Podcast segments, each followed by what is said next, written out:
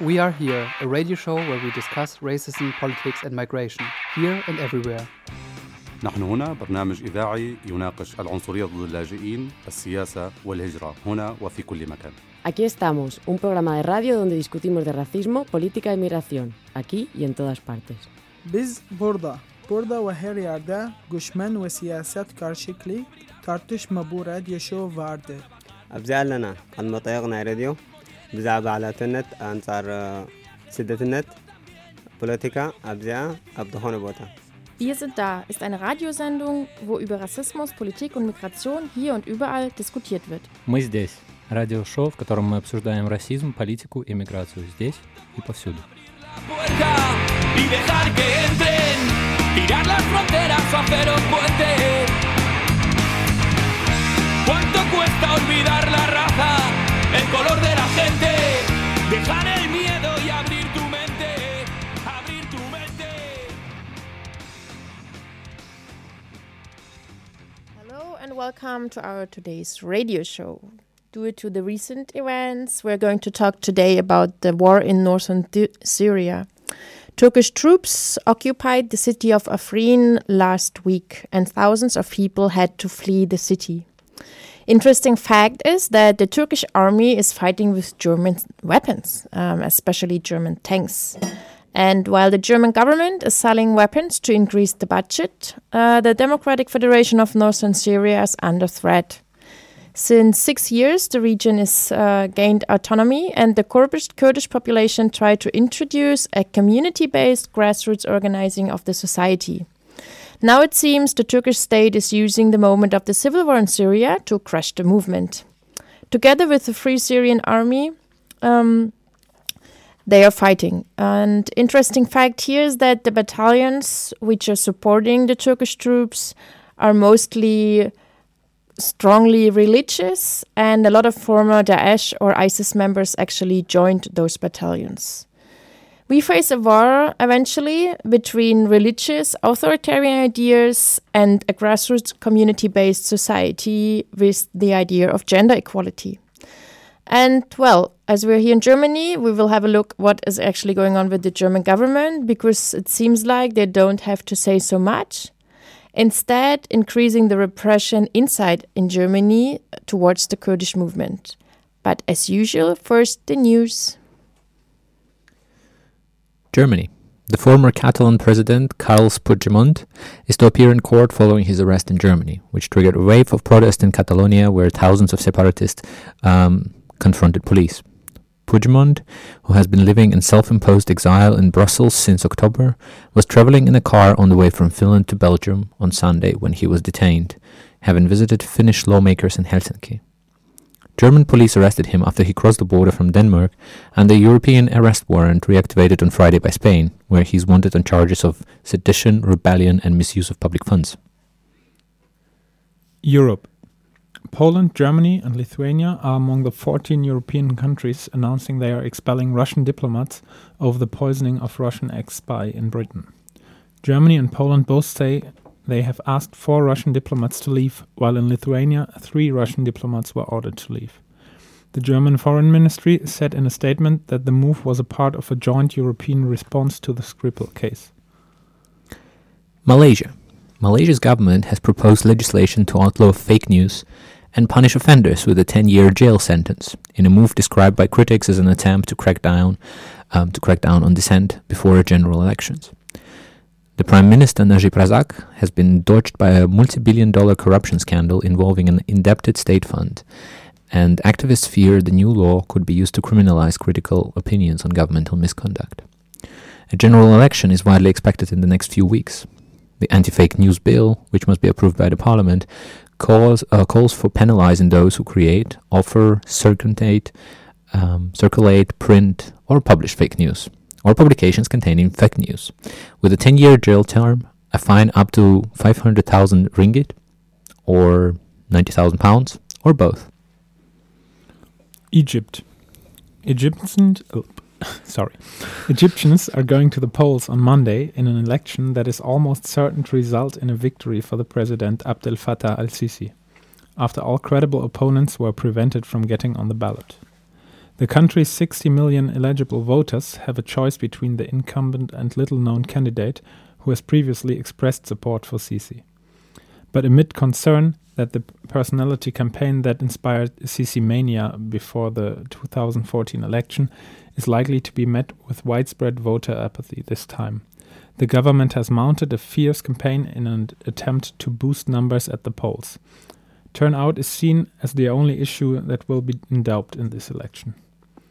Two people from different neighborhoods in Cairo said they had witnessed attempts to buy votes. A third from another district recounted how a local shop, uh, shopkeeper had been pressured to hang a banner in support of Sisi. All asked to conceal their identities for their own safety.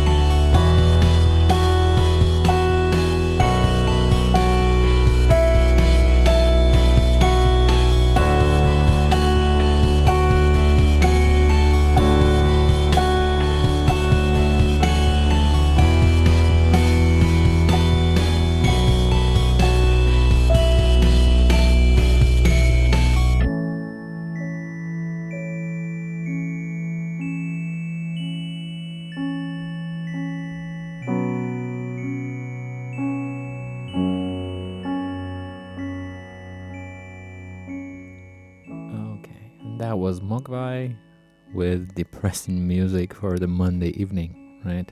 Uh, but this week is not so long, so hold on. We will have some more optimistic music coming up. So we're back in the studio. We are here um, with the show about Rojava and Afrin.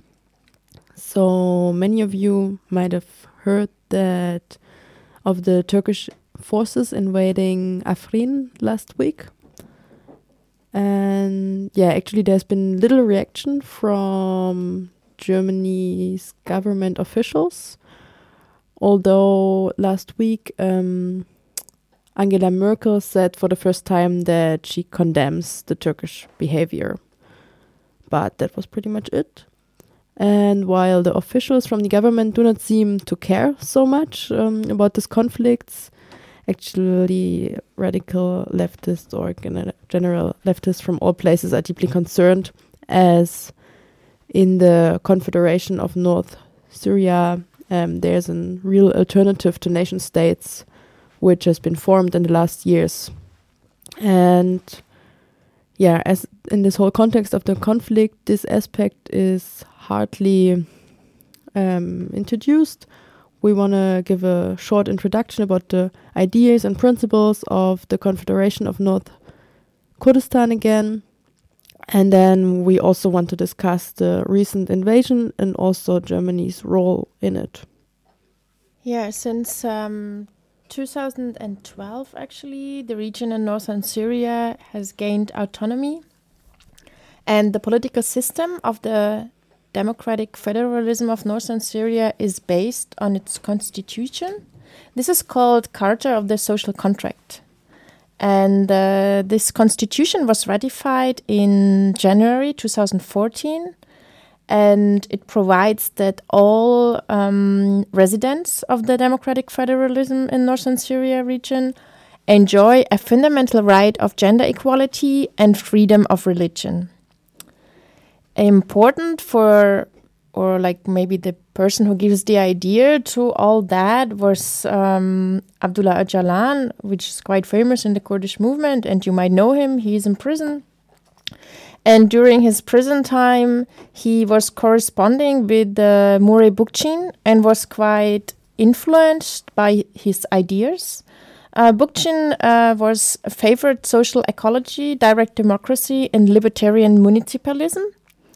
And uh, yeah, Öcalan read uh, his books and in March 2005, Öcalan himself issued a book which was called Declaration of Democratic Confederalism in Kurdistan. It based on Bookchin's idea and was calling to the citizen to stop attacking the government and instead to create a municipal assemblies, which he called democracy, democracy without state.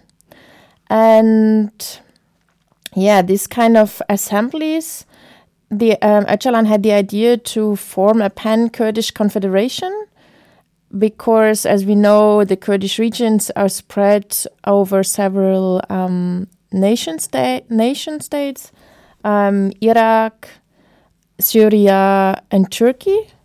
And so the idea was to kind of organize all this Kurdish region in this uh, confederation and with the reasons or the purpose of self defense and to share values of environmentalism, gender equality, and ethnic, cultural, cultural and religious pluralism. The idea of Bookchin and Öcalan became established in the democratic federalism, um, federa federalism in northern Syria, where hundreds of neighborhood based communes were established across the region.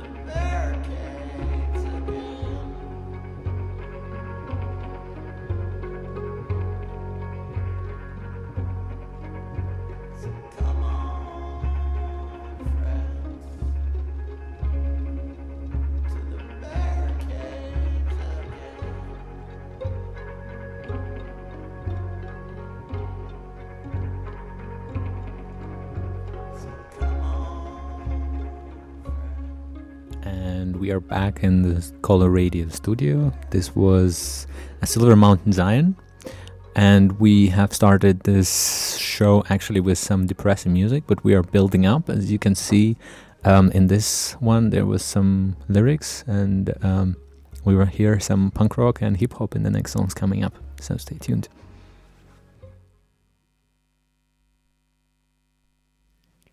As we unfortunately do not have any real Kurdish voices today for our show, we still want to read some Kurdish thoughts. And to do so, we're going to read an article from the Roar magazine, the September issue, which is written by Nazan Üstündağ. And it's about some general ideas how the Kurdish um, resistance movement formed. The idea of dem democratic autonomy developed in Kurdistan during the late 2000s.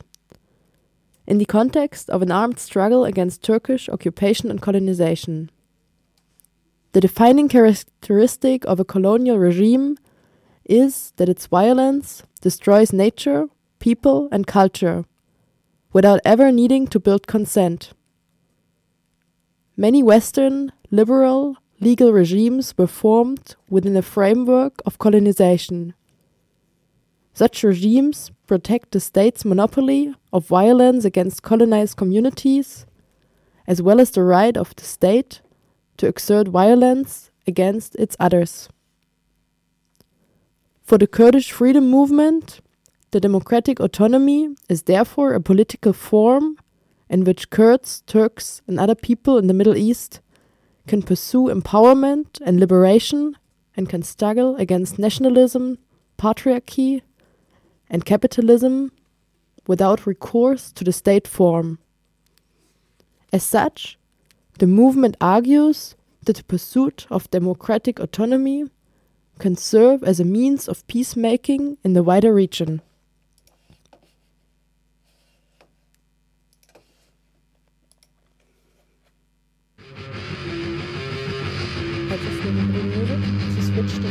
Magazines.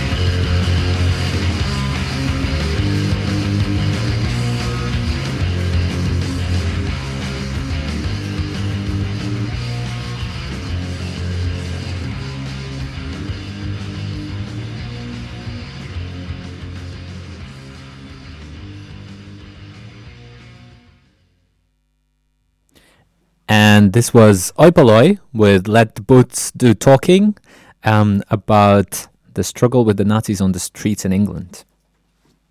And in Scotland.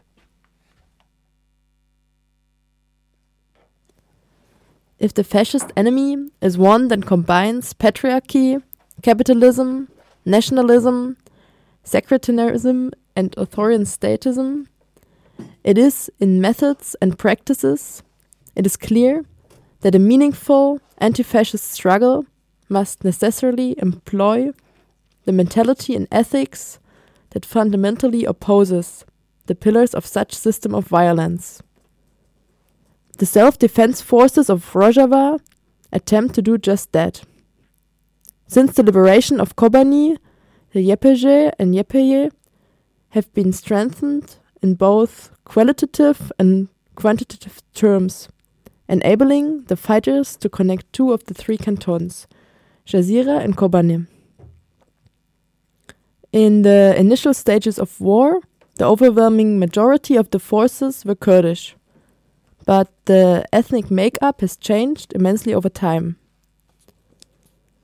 In October 2015, the YPG and YPG joined with a great number of regional forces to create a multi ethnic coalition. The newly formed Syrian Democratic Forces, the SDF, include Kurds, Arabs, Syrians, Assyrians, Chechens, Turkmen, and Armenians, and are dedicated to a secular, democratic federal Syria that will neither accept the dic- dictatorship of Bashar al Assad nor foreign appointed undemocratic oppositions. While fighting several fascist enemies at the same time, the SDF merely constitute the physical self defense system of a wider project to defend society against the statist, capitalist, patriarchalist order. Since revolution was declared in Rojava in 2012, tireless efforts have been dedicated to creating a realistic, viable alternative to guarantee a meaningful life for the different communities and groups in the region. So, Abdullah Öcalan's proposed model of democratic autonomy as a practice of direct action in a system of democratic confederalism. Everyday life in Rojava is organized through the transformation of politics into a vital affair of each inhabitant. By creating alternative forms of social organization through direct self management and solidarity, safeguarded by autonomous women's and youth structures. Thousands of people have been turned into active, self determined agents of their own lives. Radical democracy, though, strengthen, strengthens the ties of solidarity that capitalism tries so aggressively to sever in order to produce the individualized, selfish person it needs for its profit oriented agenda. Through direct and communal participation in all the spheres of life, local people, organized in autonomous, non static structures, attain more meaningful senses of self and the wider community and the links between democracy and identity. So that was read from the ROAR magazine, um, actually the spring issue, and the last part was a text from Dilar Dirik. So if you want to look more into the whole concept of democratic confederalism, um, we can also recommend you to read Murray Bookchin, and also there are various um, Kurdish authors that actually write on the on the state of affairs and the everyday life in the Confederation of North Kurdistan. So before we want to move on, we want to listen to another song. Enjoy.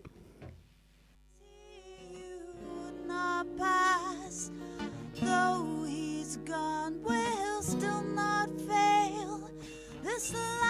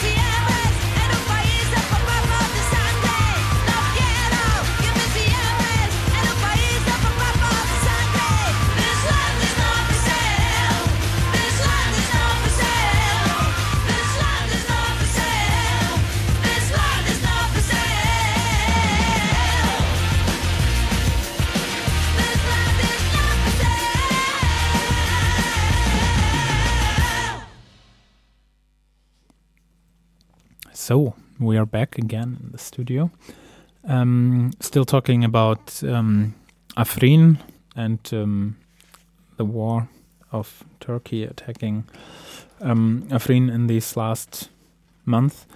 Um, and now we want to come a little bit to the part of this story where Germany gets involved and other countries get involved because, I mean, we could ask ourselves what is happening all around this? Why are no countries um, actually reacting to uh, to what's happening?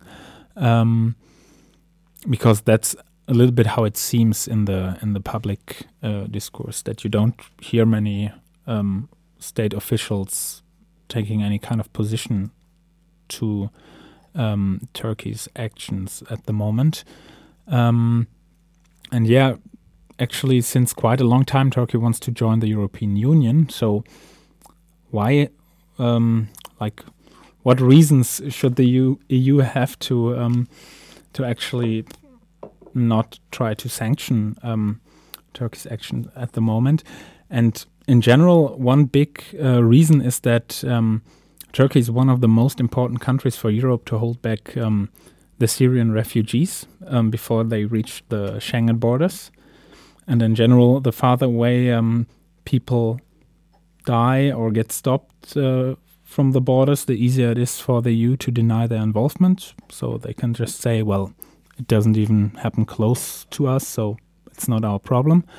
And um, so the EU pays over the last, um, like since 2016, and still going on in general, uh, like in total, they pay 6 billion euros to Turkey to make them um, prevent the Syrian refugees from fleeing from Turkey to the island, Greek islands and further into Europe. And um, a couple of millions on top of that to protect their borders. And yeah, like this, it becomes very easy for Turkey to say, well, you give us money to save our borders, and um, the Kurdish people are right in front of our borders. So, what else shall we do with that money than buy weapons to attack them? Um, and yeah, in 2017, the former Secretary of State of Germany, Sigmar Gabriel, Gabriel uh, promised that there would be no more weapon deals, or that they would like try to hold back the weapon deals with Turkey. And um, yeah, now already since um, since then, weapons for about two billion euros were sold again to Turkey. So yeah, it's quite um, quite a lot. So Germany is like the German government is involved quite a lot in this war, and um, yeah, like this, it doesn't seem so um, so special that they keep quiet all the time about this. And they actually they wanted to be more like this was the intermediate government, no? Between we now have the real government back, and they actually didn't want to sell so many weapons. So this two billions is not so many. That's Just- their way of saying we're, just we're trying. we're really trying. Yeah, and also, um, also the Turkish government already announced that they that Erdogan wants to visit Germany uh, as soon as there will be a, go- a government in Germany. So, yeah, I think we can also um, prepare for that. That there might be um, a state visit of Turkey in in Berlin soon, and everything. Have this uh, European Union Turkey um, conference re- uh, right now, actually upcoming. I'm not sure if it started today, but uh, the next days. But um, they're meeting all together as a happy family and going to talk about how Turkey can get to the European Union and what kind of cookies it needs to get to get to the European Union. And it seems that you know European Union has little problems with authoritarian regimes being part of the European Union um, take in account, you know, um, the famous Hungarian example, but also Poland, where the power is consolidating in hands of few. Um, so I think Erdogan is not such a, you know, like a horrible friend uh, that you might have eventually as a, as a European Union or like a Germany, you know. I think it's actually ridiculous because the whole question about Turkey joining European Union is so long that actually in Turkey nobody believes in that anymore. And I think it shows actually the condition of the European Union right now that right now after the coup d'etat last year, after all this repression, after I don't know, after all that, they think now it's actually the time yeah, to think about Turkey joining the European Union again. I think it seems really reasonable, most probably to everybody. I don't know. I think what we actually discussed already before the show a bit why there's no support, no international support right now towards or any how to say like yeah um, towards the Kurdish people in uh, northern Syria might be also the fact that yeah it's not a, a state it's a self-organized region which tried to build up a grassroots um, yeah community-based society and this is something which obviously is a threat to the general way how people organize in this world. So i think this might be also a reason that people are not so much interested in supporting the kurdish people right now because of that they would somehow support this autonomy and this kind of political concept which is behind. And yeah i don't know. So obviously it's more welcomed by all these powers right now to stick to the post-colonial um, state um, situation. Like i mean the state syria iraq was eventually built after the as a kind of result of the colonial powers. So now it seems important to kind of to stick to that instead of supporting free thoughts and uh, yeah building up a society with the more libertarian ideas. Um, well, I think what is also playing a major role in the lack of interest from the Western um, governors um, in case of Afrin was the point that um, at the same time the Syrian Bashar Assad, eventually Syrian dictatorship regime, was attacking the uh, Damascus um, suburbs where still uh, you know Free Syrian Army rests well uh, holding on. And those were actually good reported you know like uh, with um, yeah dead children and all the stuff.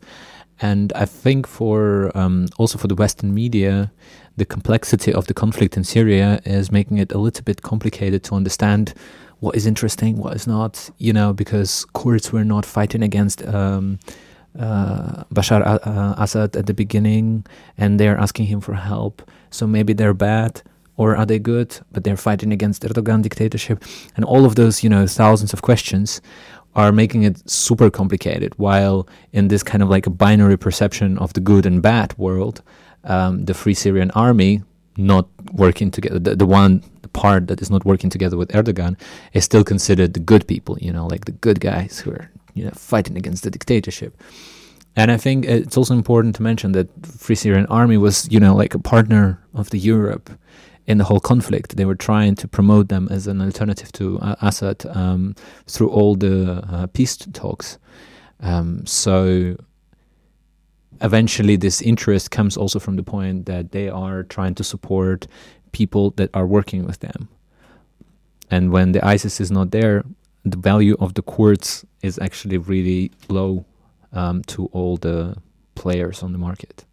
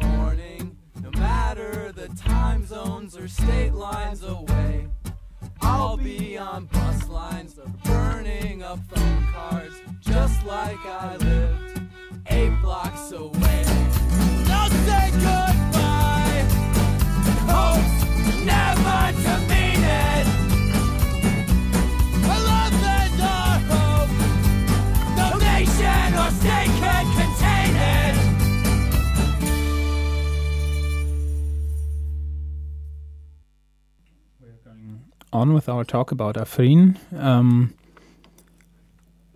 before the last song, we were talking a little bit about the role of the um, of the nations in general in this in this conflict and how they are actually, well, supporting, in general, supporting the Turkish um, the Turkish government in their actions and keeping quiet for the rest of the time. Um, but how is it actually with the the actions of let's take the example of Germany because we are in Germany. Um, how are they acting against Kurdish movements inside of this country? Well, indeed, the repression against the Kurdish movement inside of Germany has quite a long history. if we look back in the 90s, where the Kurdish movement was quite strong, um, there were already a lot of repressions going on. For example, in uh, 1993, the PKK, um, the Kurdish Workers' Party, was forbidden in Germany. And everybody who was member or associated with the PKK was um, prosecuted with the paragraph of 129, which means terrorist organization. And this was to, yeah, a clear approach to weaken the Kurdish struggle inside of Germany. In 1996, there was a kind of a, yeah, let's say the deal between the German state and the Kurdish movement.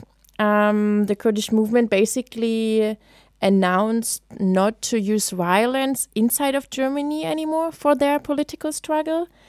And as a kind of, um, yeah, and as a response to that, the German German federal prosecutors decided that they don't prosecute PKK members as terrorist group or organization anymore, rather than as a criminal organization, which still lead to a lot of um, repression and prosecution eventually. So um, then we could say maybe the repression a bit down due to the situation in Turkey and the Kurdish people there. But um, eventually, yeah, this repression keep going, and there were lists of people who were already um, active in the 90s, which the state, um, yeah, the security forces were using.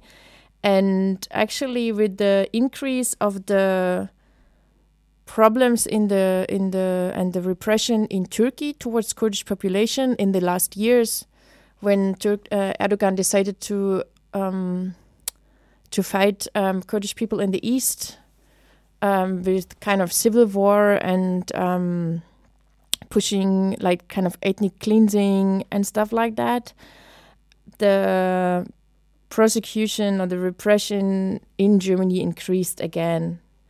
And um, right now, the situation works in the way every time there's actually an official meeting between the foreign minister or the president or whoever official, um, it follows a wave of repression, which basically means that the security forces have a list of people they would like to arrest, and exactly that happens.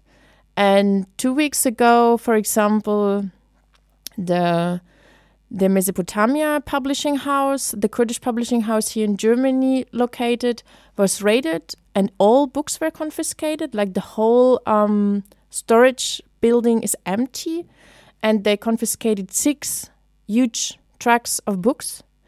And yeah, I mean, for sure, they were not all Öcalan books; they were just Kurdish literature. Yeah, but um, in that sense, the Kurdish, uh, the Turkish, uh, no, the German government doesn't care so much, and I think it shows how big actually the repression is going on right now. If we see, I mean, if we look at all political active groups in Germany, the Kurdish movement is the one who's facing the most repression from the German state. And um, yeah, as I said, the PKK is actually forbidden right now. And nowadays, it works in the way that actually the state security forces, assuming who could be PKK member, and then yeah, they prosecute people. And then, for example, people are um, like the proofs of the person who should be a PKK member. This person maybe organized a, a party or a gathering or like a community meeting, and this all are proofs of being a member of PKK because people don't do anything wrong, so they don't do any illegal things. So people basically were charged for things like just organizing in their political surrounding and community. Um, all Kurdish um, social centers are surveilled by um, security police. So they are filming everybody who's going in and out. Doesn't matter if you just join a language course or you're coming to the women's baking club or whatever. Everybody is going to be surveilled. And uh, out of that, they create, of course, the networks that this person was here, this person was there, this person called to this person. And the whole repression is affecting a lot. Like, if there's one person on the list, you know that there's a huge network of people which is actually surveilled as well. And yeah, maybe another interesting or one other interesting fact is that um, at some point Öcalan pictures were also uh, not allowed to be shown anymore. And I think actually we had a discussion recently. It seems like this is the only person in the world where you have um, the moment that it's not allowed to show the picture because um, he's the the founder of a terrorist organization and so I don't know. I mean, this is just weird, and uh, it shows how kind of irrational actually the whole repression is going in, and how much, um, yeah, actually how important the German-Turkish relationship is in the sense that how much they support the repression against the Kurdish movement outside of um, outside of um, Kurdish region. And maybe one last aspect is that people who are actually coming here to uh, seek for asylum really often have the problem that they don't get it because they already, if they say they are part of a YPG or whatever, they were politically active in Kurdish regions in Turkey or northern Syria, then this already might bring the point that they are part of a terrorist organization or they supported a terrorist organization or they were fighting for a terrorist organization. And this, of course, um, yeah, with that you won't get a asylum here in Germany. So yeah, actually the repression is quite hard and quite long lasting and quite still uh, has a big impact in the Kurdish community in Germany.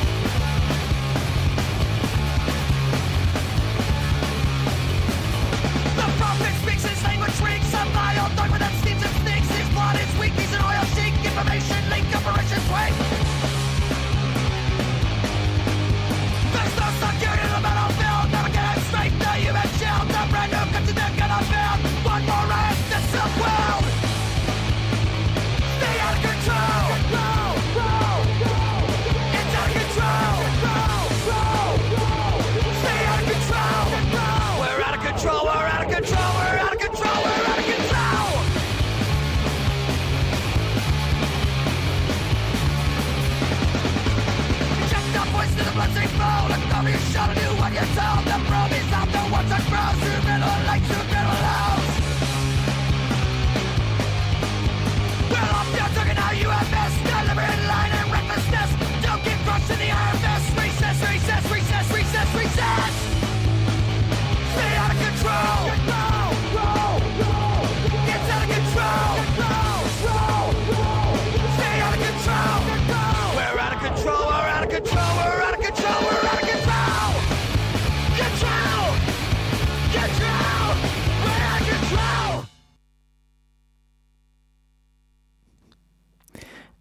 we are back on the Coloradio. That was Rancid with Out of Control. You know, we started with the depressed music and ended up with punk rock, um, which is sometimes also depressive.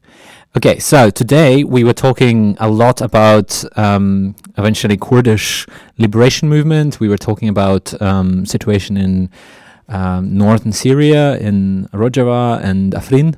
We were also talking about the repressions of the Kurdish community in Germany, uh, which doesn't look so good. But all in all, um, I mean, the people still continue fighting in Rojava. They're still building up uh, a really beautiful community that is, you know, binding the people together um, in opposition to the modern capitalist society where everybody's trying to tear the throats of each other, which is a little bit idealistic, I think. But all in all, um, the communities are building up. And um, actually, Erdogan today was saying that maybe he won't go further um, to Syria to fight the Kurds, um, which is not clear why, but it might be actually connected with the European Union um, conference that they have today, uh, not today, these days, in, with Turkey. Um, so we'll see how it develops. And if you hear some bad news, go on the streets and protest because Germany is eventually directly involved in the bloodshed that was happening in Afrin and um, is supporting eventually the dictatorship of Erdogan that is fighting its own people. So, yeah, you're also partly responsible for what is going on. Okay, so this was our show for today. Um, we try to upload it on black-rose.xyz. There you can listen most of our shows. Some got lost, but uh, a lot of them are there. And uh, our next the next show here on Coloradio is Martin, sechs Seiten und ein Verzerrer.